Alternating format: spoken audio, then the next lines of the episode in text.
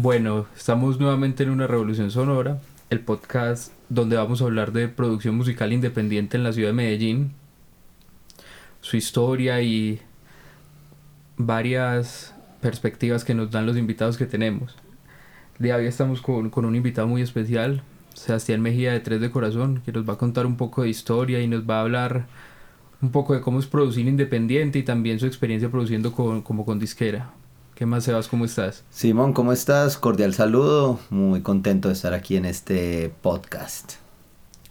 Bueno, se hace cuento. La idea es pues como hablar un poco, no tipo entrevista, sino que sea pues como más conversado. Eh, que me contés pues como de historias, experiencia y todo esto pues de cómo ha sido trabajar independiente aquí en la ciudad. Entonces, Tres de Corazón ya va para 20 años. Sí, eh, este en el 20, a inicios del 2022 vamos a cumplir 20 años. Eh, ha sido una carrera básicamente de una banda de rock independiente que en algún periplo pequeño de la historia perteneció a una disquera por cosas de la vida. De pronto no fue un paso muy significativo por la industria del mainstream, pues, o por las disqueras, por decirlo de alguna manera, pero, pero que sí sirvió para entender algunas dinámicas, sobre todo de, cómo funciona el mundo de la música y de cómo funciona el mundo de la música independiente. O sea, extrañamente estando también en una disquera uno, uno se da cuenta en su género eh, funciona mejor, mejor dicho. Pero entonces empecemos en orden porque ustedes tienen la ventaja de que han trabajado en Medellín, han trabajado en Argentina, cuando trabajaron con disquera, no recuerdo exactamente dónde fue que grabaron, México fue. Sí. Entonces han tenido pues como muchas perspectivas. ¿Cómo fue grabar el primer disco de Tres de Corazón hace 20 años, donde aquí todavía la industria independiente estaba en pañales? Bueno, el, el disco No hay tiempo que perder fue un disco que se grabó en el 2001. Eh, perdón, se grabó en el 2003. En el 2003 fue que se grabó ese disco. Eh, se grabó de una manera pues totalmente arcaica y casera. Nosotros no teníamos, pues era nuestro primer disco, nadie nos conocía, no teníamos presupuesto, no teníamos aspiraciones, no teníamos definido qué iba a pasar. Simplemente en algún momento de la vida nos juntamos a tocar nosotros tres, salieron un, puñado de canciones que nos gustaban mucho y nos animamos a, a grabarlas y a ponerle un nombre en, pues, en, cierta forma a ese proyecto, que pues posteriormente fue Tres de Corazón. El disco es No hay tiempo que perder, un disco que lo antecedió un demo que se llamó Solo el comienzo, donde habían como cuatro o cinco canciones que hacían hicieron parte también de No hay tiempo que perder, pero que se grabaron pues fueron sesiones de, de diferentes de grabación, eso se grabó en una casa, en la casa de Jorge, el bajista, teníamos una Maki eh, de 12 canales análoga, pues una, consola muy sencillita. Teníamos eh, una interfaz de audio, eh, no me acuerdo cuál es que era la, referencia, pero igual eran las interfaces de aquella época, pues del año 2003, imagínate, no, no era como ahora, pues que eran o sea, en esa época tener una, un estudio casero con grabación multipista, pues era algo un lujo. Muy, muy difícil pues de, de, tener. Ya no es como ahora que te venden tarjetas de audio pues con de diferentes precios y con diferentes alcances pues y puedes grabar 4, 5, 6, bueno, en fin. El caso es que no me acuerdo cuál era la, la referencia de esa tarjeta, creo que era como Audiolite, algo así. Grabábamos en un software craqueado que aprendimos a manejar nosotros solos que se llamaba Vegas. Eh, y lo que hacíamos era meter, por ejemplo, la batería la grabamos con, con 12 micrófonos. Bueno, cabe anotar pues que tampoco teníamos micrófonos, los micrófonos con los que grabábamos eran micrófonos de los que uno tenía en la casa para jugar karaoke, pues, o sea, de pronto nos prestaban un 58 que era como, Dios mío, pues, pero nadie tenía micrófonos en ese momento, habían muy pocos estudios independientes. Entonces eso lo armábamos con, con micrófonos pues de esos que venden en el diamante para uno pe- conectar al equipo de sonido. Así literalmente lo, lo microfoneamos la batería, metíamos todo eso a la consola, hacíamos una premezcla en la consola y esa consola salía un LIR a la tarjeta de sonido. O sea, la, la batería se grababa en un track, en un track estéreo. Eh, entonces ahí no había manera pues como de hacer nada, era como escuchar, grabar, escuchar, grabar, escuchar, grabar hasta que lográbamos más o menos un equilibrio de lo de cómo queríamos que sonara y así quedó la batería, o sea, ya no había nada más que hacer. De pronto en postproducción ecualizábamos ese track, algo le lo comprimíamos, pero pero pues ya la captura era la captura. Y así hacíamos con todo, pues con las guitarras, con las voces, era una época pues donde no teníamos ni idea de producir, era como grabar un ensayo, literalmente, pues ese, ese primer disco es la grabación de un ensayo. Y ustedes mismos mezclaron. Nosotros hicimos todo, nosotros hicimos Master. todo en, en ese, en ese, en ese, en ese software que te dije. Ah, bueno, creo que masterizamos en Wavelab, eh, pero pues no era pues como mucha la diferencia. Eh, sin embargo, pues era un disco que tenía canciones muy buenas y que eso pues finalmente fue lo que en realidad cautivó a la gente, pues como eh, esa energía, eh, pues digamos que en esa época la gente estaba ávida de, de tener una banda de rock local porque como vos dijiste veníamos como de una decadencia de, uno, de los años 90 donde hubo un boom del rock también cuando Bajo Tierra, Juanita, El Pez, bueno, todas esas bandas Neus. Después de eso hubo un silencio en la escena del rock local y, y, y y había como una escena muy incipiente y muy pequeña de, de, de punk rock, de neopunk, pues como se, se le dice acá en Medellín. Eh, pero no pasaba mucho, pues. De pronto sobrevivía la mojiganga, pues que ya venía un poco siendo como un referente. Pero no había mucho más, no había mucho, no había mucho. Y, y nosotros con ese disco, con No hay tiempo que perder, nos fuimos a, a Veracruz Estéreo, que era una emisora pues de acá de la ciudad, muy histórica, y nos dio la oportunidad de sonar qué sé yo, y bueno, qué sé yo, pues tuvo como toda la difusión, pegó, a la gente le encantó, y eso fue como el momento en el que Tres de Corazón como que dio un paso más, y ahí fue cuando ya todo se volvió de, de otro color. Parce, pero es muy chimba porque ustedes no tenían idea de, de mucho. Ajá, O sea, no, ni- no de nada. No, no habían estudiado. No, nada, nada. Pues Jorge era in- ingeniero electrónico y había hecho su tesis basada como basado como en el sonido y él conocía, pues él conoce la cómo funciona esto y el sonido y, y todo lo que tiene que ver con la teoría. Pero en la práctica pues no teníamos experiencia, o sea, nosotros por allá en los 90 tuvimos, grabamos cuando éramos pelados en, en, en, en Tascam de Four Tracks, que era lo que se grababa en esa época, pues en cassette pero pero pues nada no no no mucho más de ahí y eso eso fue hecho a puro gusto pues y a puro sentimiento literalmente Y uno lo escucha y es un trabajo.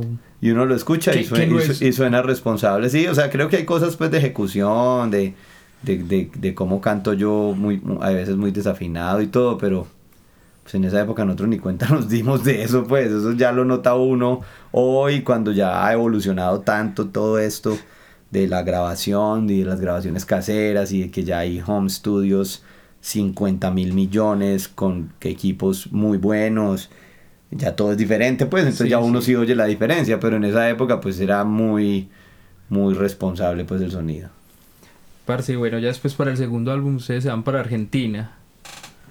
¿Qué tal Sí, fue señor. la experiencia grabar en otro país? Esa ya sí fue en estudio. Bueno, entonces cuando, cuando hacemos No hay tiempo que perder y pasa con todo esto con Tres de Corazón, nosotros tenemos la oportunidad de tocar con Ataque 77, que era una de las bandas como referentes de nuestro sonido que admirábamos y nos gustaba mucho. Tuvimos la oportunidad de abrirles un concierto en el Aeroparque, ahí conocimos a Ciro Pertusi, nos hicimos muy amigos de él. Él, esa, esa vez no vino Mariano Martínez, Mariano Martínez, las primeras veces que vino Ataque a, a Medellín no vinieron con Mariano Martínez, quien es el productor de Ataque y el guitarrista. Entonces le mostramos el disco a Ciro en el hotel, a él pues le gustó y nos dijo por qué no van a Argentina y graban el disco con Mariano, el- el- pues porque ya teníamos compuesto el segundo disco. y lo graban con él y eso y, y nosotros nos animamos mucho, obviamente pues en esa época los recursos que teníamos era lo que habíamos, lo, lo, que más o menos habíamos recogido con la venta de No hay tiempo que perder, que se vendió de una manera independiente, nosotros mismos lo llevábamos a las tiendas y, y se vendían pues por consignación y se vendían muy bien. Sin embargo, pues el hecho de viajar a Argentina a grabar un disco, pues era otro, pues eso se salía pues de cualquier presupuesto en esa época. Eh, nosotros para, para financiar ese disco, eh, Veracruz Estéreo hizo un concurso para hacerle el jingle a un programa de la mañana que se llamaba El Huevo Matutino. Entonces el premio era que la banda que ganara le grababan un disco. Entonces nosotros dijimos, ah, pues presentémonos a ese concurso, nos presentamos y ganamos. Entonces cuando, cuando íbamos a reclamar el premio le dijimos a Veracruz, vea, nosotros no queremos ir a un estudio acá en Colombia, pues porque tenemos esta posibilidad. Esto nos vale tanta plata. Como usted no nos va a dar plata, sino que usted iba a hablar con un estudio para hacer un canje, no sé cómo, y nosotros íbamos a ir a grabar allá cualquier cosa, les propusimos que organizáramos un concierto, que ellos le dieran toda la, que ellos asumieran los costos del concierto y que nos dieran toda la entrada, pues que fuera cobrando y que nos dieran toda la entrada a nosotros, pues después de librar el concierto, pues después de pagar el sonido, el montaje, el lugar, ta, ta, ta, lo que quedó es de tres de corazón y con eso nosotros nos vamos a, a grabar el disco Argentina. Así fue, organizamos un concierto en, en, en Palma y, no, perdón, en eh, ya no existe esa discoteca, ya hay un carulla. En. ¡Puta! Se llamaba. En todas las palmas, ¿cómo se llama? no, bueno. Ay, hombre, se me olvidó. Se me olvidó el nombre de la discoteca, pero era una discoteca muy, muy grande, pues, de Medellín. La alquilamos, eh, se hizo el concierto, fue un éxito total, total, total. ¿Ustedes solos o más bandas? No, estábamos Tres de corazón, Coffee Makers, Popcorn. Tres de corazón, Coffee Makers, Popcorn. Y creo que una banda de Bucaramanga que se llamaba Alto Asalto, creo. Hombre, pero ¿cómo se me olvidó? Templo Antonia se llamaba el lugar Templo Antonia.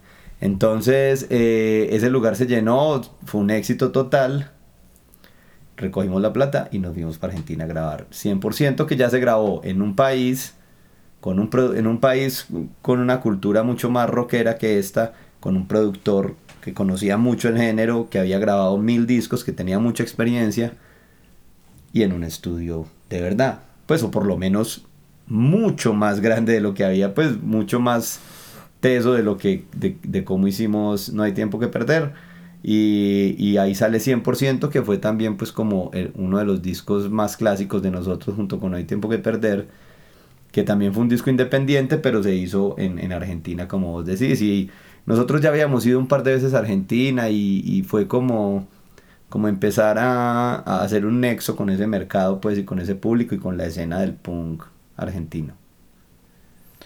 Igual ustedes han trabajado mucho y han corrido con suerte, que son como las dos cosas que se necesitan para, para triunfar, porque es innegable pues el trabajo que ha hecho Tres de Corazón por la banda y por la escena. Ajá. Pero por ejemplo pues lo de ganarse en el jingle hacer el negocio que triunfara, pues es, un pensamiento muy... Nosotros hemos, y todavía lo hablamos, 20 años después todavía nos sorprendemos de, pues y agradecemos que tenemos como como, como la fortuna de que las cosas salgan bien, o sea, no hemos tenido como un tropiezo muy grande que haya significado pues como, como un, desfalco económico o una pérdida grande, no, siempre hemos, siempre hemos logrado hacer las cosas como nos las proponemos bien y nos han salido y lo hemos logrado, pues lo hemos sacado adelante. Y creo que eso también hace parte como del proceso que, que empezamos en, esa, en esos años cuando nos dimos cuenta que el grupo podía dar un paso más adelante, más allá de lo que nosotros nos habíamos imaginado al principio, que no nos habíamos imaginado nada, pero que, veíamos que, que podía funcionar y nos dimos a la tarea de un poco asumir esto con seriedad y profesionalismo y, y creo que también es un poco eso, es trabajo como vos decís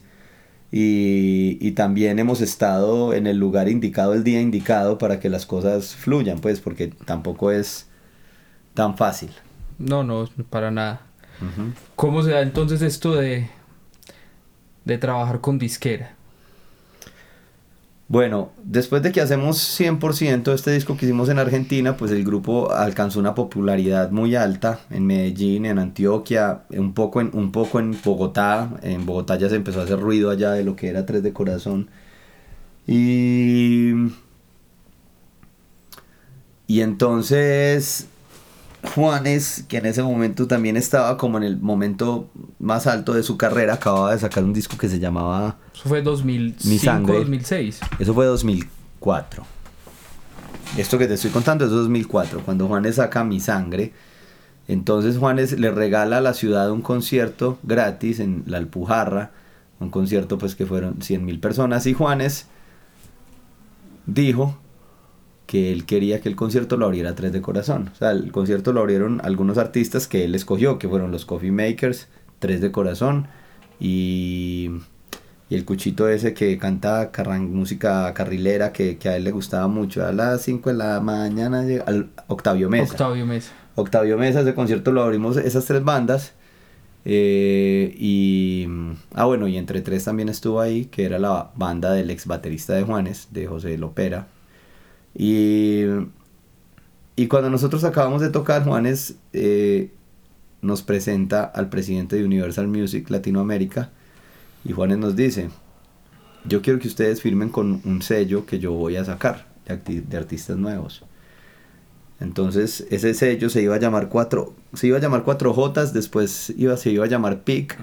Nosotros fuimos a México, eh, o sea, firmamos el contrato con ellos fuimos a México, a una ciudad que se llama Monterrey, a un estudio que ese ya estudio sí era como el top, o sea, eso ya sí era un estudio profesional con todas las de la ley, era gigante, tenía una sala gigante, tenía todo, tenía todo, o sea, era todo lo más teso del momento.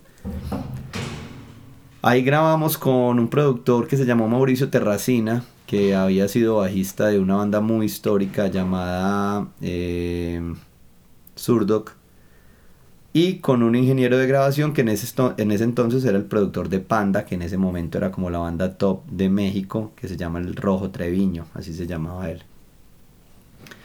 Y ahí hacemos La vida sigue, que fue nuestro tercer disco, bajo el sello Universal. Ah, bueno, cuando, cuando volvimos de México, el sello de Juanes finalmente no existió, entonces nosotros pasamos a ser Universal. Ahí fue, ahí fue cuando la ecuación como que se desbarató. ¿cierto? Cuando, cuando estábamos en el sello de Juanes era una cosa, pues porque éramos el artista más importante de ese sello y, el sello le iba a meter todo a la promoción y a todo lo que, lo que fuéramos a hacer, pues obviamente para poder librar esa inversión. Sin embargo, cuando Juanes decide no hacer el, el sello, nosotros pasamos a hacer Universal Colombia. Y nosotros íbamos a hacer Universal México cuando estaba el sello, que es otra cosa totalmente diferente. Entonces nosotros pasamos a hacer Universal Colombia y en Universal Colombia fue como que les cayó una cosa que ellos eran como, nosotros qué putas vamos a hacer con estos manes, o sea, no nos interesa, esto no vende un culo, tenemos que librar una inversión altísima porque eso pues nos fuimos a México un mes a grabar un disco en el super estudio con, con un super hotel, con unos super viáticos, con todo. Entonces Ahí fue cuando ya la ecuación no funcionó, Universal Colombia hizo lo que pudo, más porque le tocaba que porque quisiera, aunque, aunque fue algo bonito, pues también. Ellos invirtieron en un par de videos, hicimos el video de Papá Pa, de Por Siempre, eh, ah bueno, no, el video de Papá Pa y el de Digas lo que digas, hicimos tres videos en Argentina con Universal, bueno, está bien. Aunque creo que el de Papá lo, lo pagamos nosotros. El de Digas lo que digas y el de Por Siempre sí lo hicimos con Universal. Pero la, disquera no le metió mucha promoción al disco, entonces casi que nosotros siendo Universal seguimos moviendo la banda nosotros, pues como lo habíamos hecho en los dos discos anteriores. Pero ese esfuerzo que nosotros hacíamos pues no alcanzaba para liberar una inversión tan grande. En ese momento había un afán muy importante de todo el mundo por sonar en la radio, el tropipop estaba a tope. Bueno, fueron muchas cosas que no funcionaron, que finalmente era muy difícil que, que, que, funcionaran, pues porque, porque no había un equipo de trabajo robusto, pues, y, y, claramente la disquera no, no éramos la prioridad, entonces bueno. Finalmente dos años después el contrato se termina, no se renueva nosotros volvemos a la independencia, en cierta forma fue como, no un alivio, pues porque no, no padecimos a Universal, la verdad, pues tuvimos una muy buena relación con ellos, pero fue lo que fue. Y volvimos a ser independientes para nuestro cuarto disco hasta hoy. Pero sí hubo un cambio en el sonido. Y ah, bueno, ya, ya, hablando, ya hablando técnicamente pues de la vida sigue. Sí, obvio, obvio, obvio. Pues trabajamos con productores profesionales, internacionales en un super estudio. El disco se mezcló en México, se masterizó en Sterling, en Capitol Records en Nueva York. O sea, eso fue una chimba. Y obviamente el sonido ya era un nivel muy bueno pues para lo que éramos nosotros y para lo, que habíamos conseguido. Era un trabajo mucho más pulido, donde ya existía mucho los software de edición, de todas esas cosas pues, de afinación. Entonces era un disco es un disco que, suena muy bien, que tiene muy buenas canciones, que sin duda pues marcó como una época en, en Tres de Corazón, porque por siempre fue una canción que sí sonó en todo el país, que tuvimos la posibilidad de tocar en todos los festivales de rock de Colombia, que pudimos volver a Argentina a girar, a México, fuimos por primera vez, en esa época pues volvimos a México. Y y bien, e, eso, eso fue una gran experiencia, pues trabajar con, toda esa gente y haber tenido la posibilidad de, vivir como ese momento, como, como, como se nos presentó. ¿Y ustedes seguían teniendo decisión sobre el producto? Decir esto me gusta, sí, Sí, sí, sí, sí, sí, en ningún momento pues hubo como una imposición. Ellos, ellos en un momento sí, sí querían pegarse, en esa época había como una banda que se llamaba Kudai, que era chilena, como de pop. Y, y ellos querían como un poco enfocarnos a nosotros, a, como a ese público, ¿cierto? Pero nunca nos exigieron nada más allá, nunca nos dijeron como vístanse como Kudai, o pues no sé, pues, o suenen como Kudai, no, eso nunca pasó, pero... Pero eso, eso, a eso me refería yo cuando, cuando ellos en cierta forma no sabían qué hacer con tres de corazón. O sea, era una cosa como, estos manes que son porque finalmente era un género muy underground, pues era un sonido que no, no era pues como el, más popular pues en las emisoras y todo eso, entonces era raro, pero, pero no hubo ninguna imposición pues como así debe sonar el disco, no, nunca, jamás. Ya después de eso volvieron a la independencia y grabaron fue Quietos Todos. Eh, sí, Quietos sí, después volvimos a ser independientes y nos fuimos a Argentina otra vez a grabar otra vez con Mariano Martínez, con quien habíamos hecho 100%. y con quien habíamos tenido pues una experiencia muy grata grabando, con el que le aprendimos pues, especialmente yo, de él como que aprendí todo lo de la producción, o lo primero pues que aprendí lo aprendí con él. Y nos fuimos a, a Argentina otra vez a grabar con él Quietos Todos, que fue un disco grabado en mejores condiciones que el 100% porque ya era un estudio más grande, tenía equipos análogos muy buenos, una muy buena consola ¿Y con Quietos Todos llegaron a MTV? Y con... No, pues a MTV llegamos desde... Desde No hay tiempo que perder. Desde No hay tiempo, que, no hay tiempo que perder. Que sé yo, ya alguna vez lo rotaron en MTV. Con La Vida Sigue sí rotamos mucho en MTV, con Por Siempre. Y, y, ese, y ese impulso pues nos, nos sirvió para también en, en Quietos Todos rotar en MTV y, y, y, pues un poco mantener pues como ese, ese, ese nombre pues en, en el en el mainstream, por decirlo de alguna manera.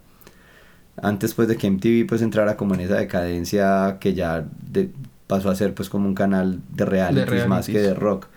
Entonces, em, este disco Quietos Todos sí fue grabado en muchas mejores condiciones, pero con la misma actitud de los primeros discos, como más directo, más crudo, pero con mucho mejor sonido. Era como, era como mezclar las dos producciones, la de la de la vida, la de la vida sigue y la de 100%.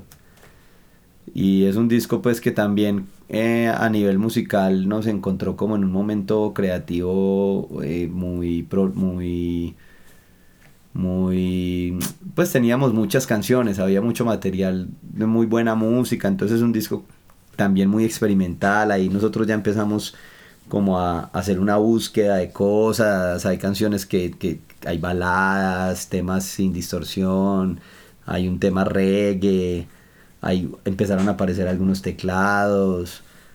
Eh, es un disco que tiene muchas canciones, tiene como 17 canciones, no me acuerdo. Y, y tiene mucha como muchos estilos de punk rock, por decirlo de alguna manera, y ahí en ese disco hubo como una búsqueda interesante. Parce, y ya bueno, vuelven a Colombia ya se quedaron en Colombia. definitivamente, arriba las banderas es en Colombia. Sí, ya de ahí en adelante todos los discos los hemos hecho acá. Arriba las banderas ya fue otro camino. Ya de pronto había bajado un poco la espuma de toda la escena rockera a la que nosotros pertenecíamos. Empezaban a aparecer otras cosas, otros sonidos, el rap, la música urbana, eh, otro rock mucho más alternativo, más, no sé. Y, y nosotros tomamos una decisión en esa época y fue, en vez de irnos a un estudio a gastarnos un montón de plata, pues invertimos esa plata y compramos unos equipos para nosotros hacer nuestro estudio, que básicamente es, es el estudio que tenemos hoy, pues eh, compramos la tarjeta, compramos un pre, compramos unos micrófonos. Pipe sí, ah bueno, Pipe sí grabó las baterías en Argentina, eso fue lo único que se grabó afuera. Pipe viajó a Argentina, grabó las baterías con Andy Villanova, que es el baterista de Carajo. Era el baterista de Carajo. Ellos tenían un estudio increíble también, sobre todo para producir baterías. Y el resto sí lo grabamos nosotros acá. Y eso, eso sí se mezcló, nosotros, lo mezcló Julio, pues el guitarrista.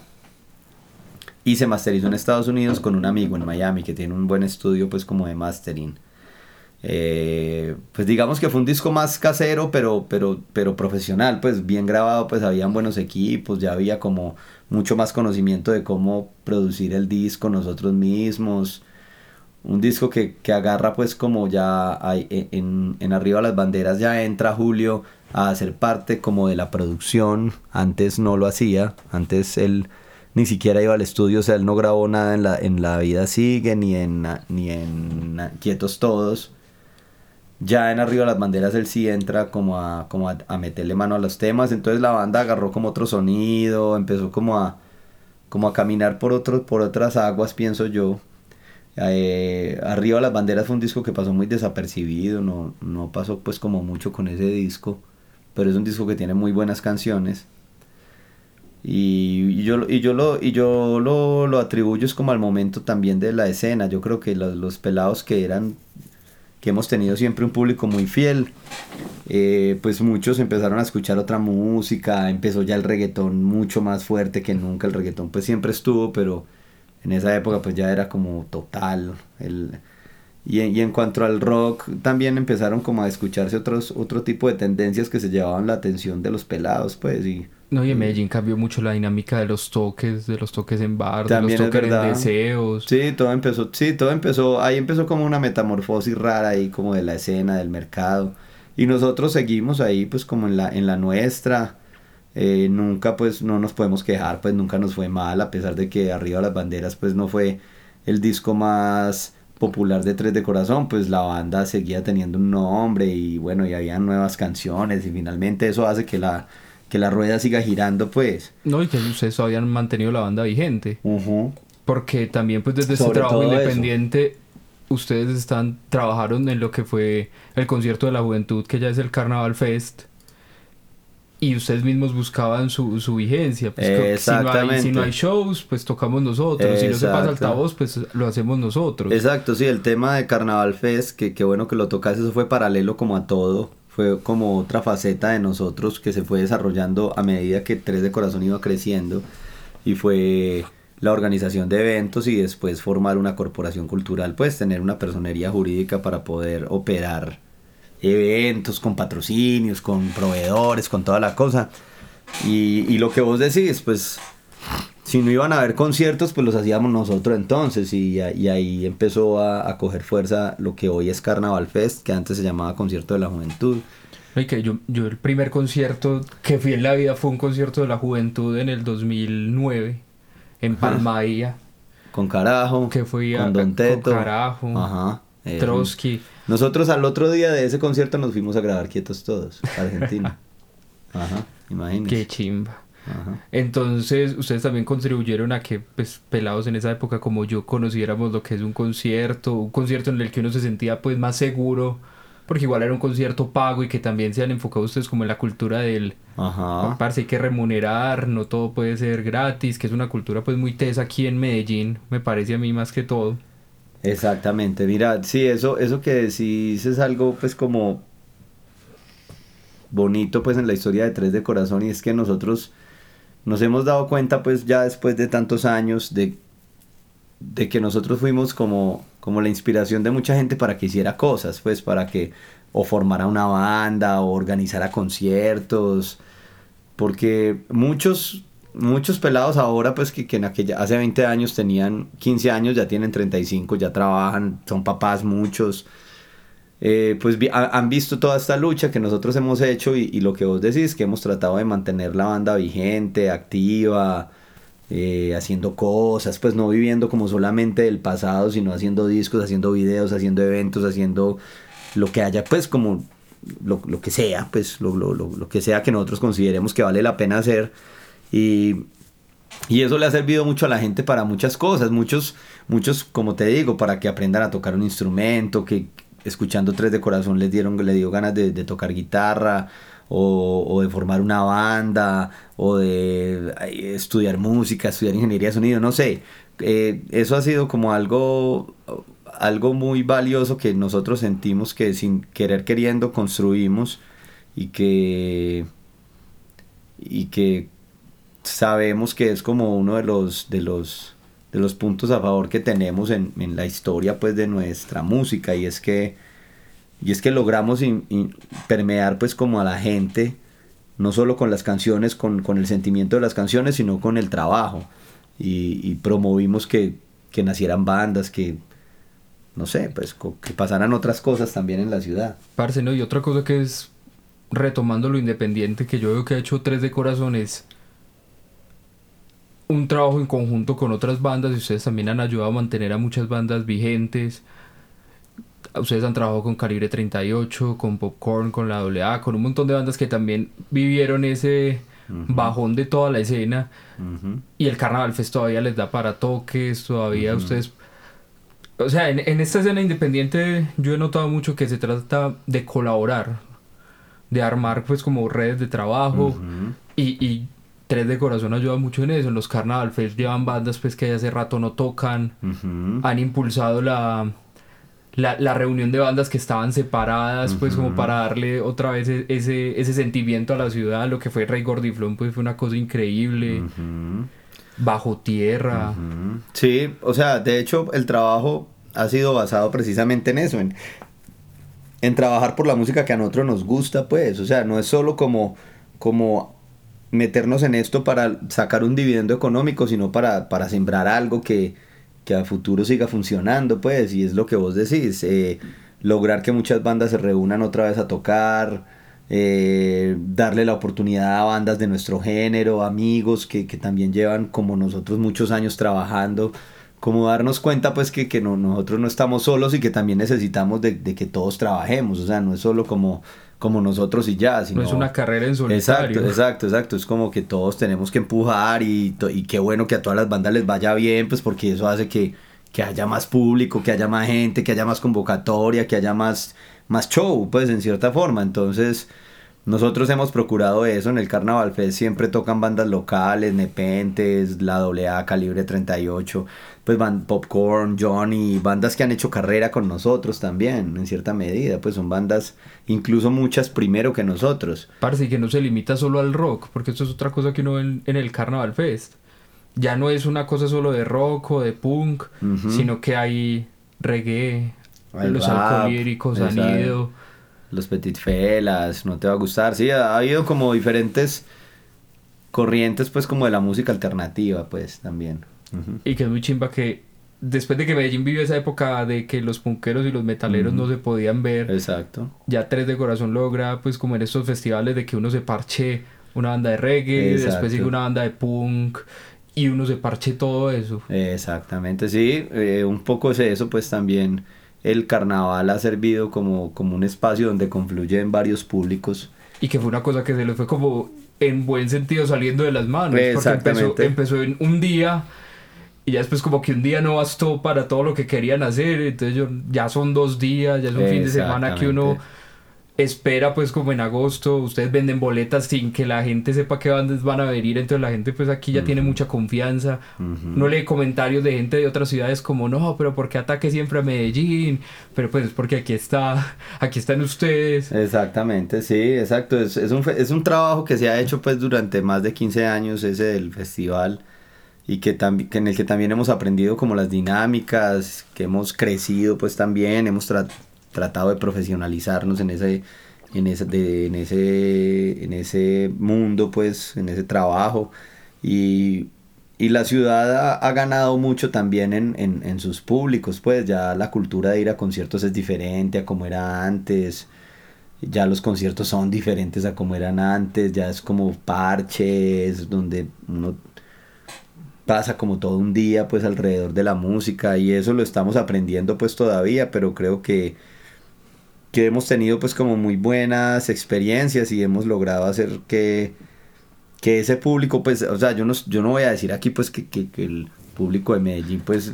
Eh, el movimiento musical pues le deberá tres de corazón todo eso, seguramente no pues, pero yo creo que, que hemos sido parte pues como de toda esa, de todo ese crecimiento de la escena y de la cultura. Bueno, Sebas, yo creo que es todo por hoy. De verdad que muchas gracias. Pues muy bacano este rato con vos. Es muy diferente pues como tener una perspectiva así hablada a uno leer o, o, estudiar por ahí. Finalmente te quería preguntar, ya para terminar, para vos cómo es vivir de esto independientemente. O sea, uno puede vivir. Claro que puede vivir, pues yo vivo de lo de esto, pues de lo que de lo que ves que hay aquí, un estudio, un festival, de todo lo que hemos hablado, de los discos, de las giras, de Claro que uno puede vivir, pero pero es que la música, o sea, esto no es un tabú como que no, es que el vivir de la música es muy difícil, no, vivir es muy difícil de cualquier cosa.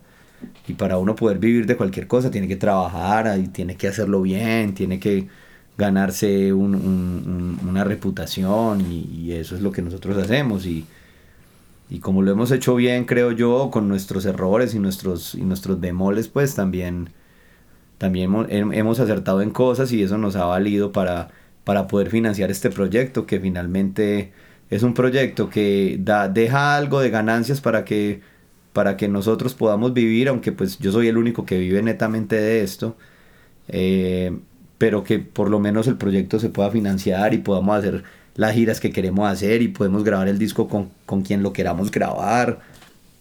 Y bueno, no, muchas gracias Simón por la invitación. Como vos decís, estas conversadas pues hacen que uno también recuerde y oxigene como muchas cosas que ha hecho. Y bueno, espero que, que disfruten de este podcast. Bueno, un agradecimiento muy especial pues a Sebas, a Carnaval Records, que es donde grabamos el día de hoy. Ya saben que pueden seguir en redes sociales tanto a Carnaval Records, Carnaval Fest, al nuevo Sebas, ¿es que es? Al nuevo Sebas o el mismo Sebas en las redes sociales y a Tres de Corazón. Y nos escuchamos en una próxima ocasión.